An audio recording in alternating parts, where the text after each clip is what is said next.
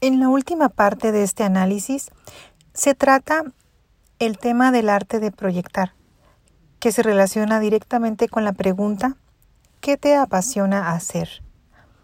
Y se puede concretar esta respuesta en buena forma con la siguiente recomendación.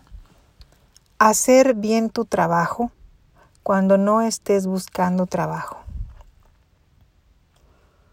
Transmitir el concepto del producto con honestidad, amabilidad, responsabilidad, compromiso, empatía y pasión por el servicio.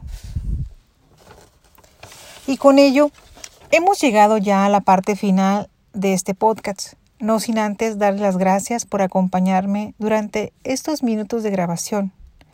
Y recuerden, un trato amable hace la diferencia. Sé la diferencia. Gracias.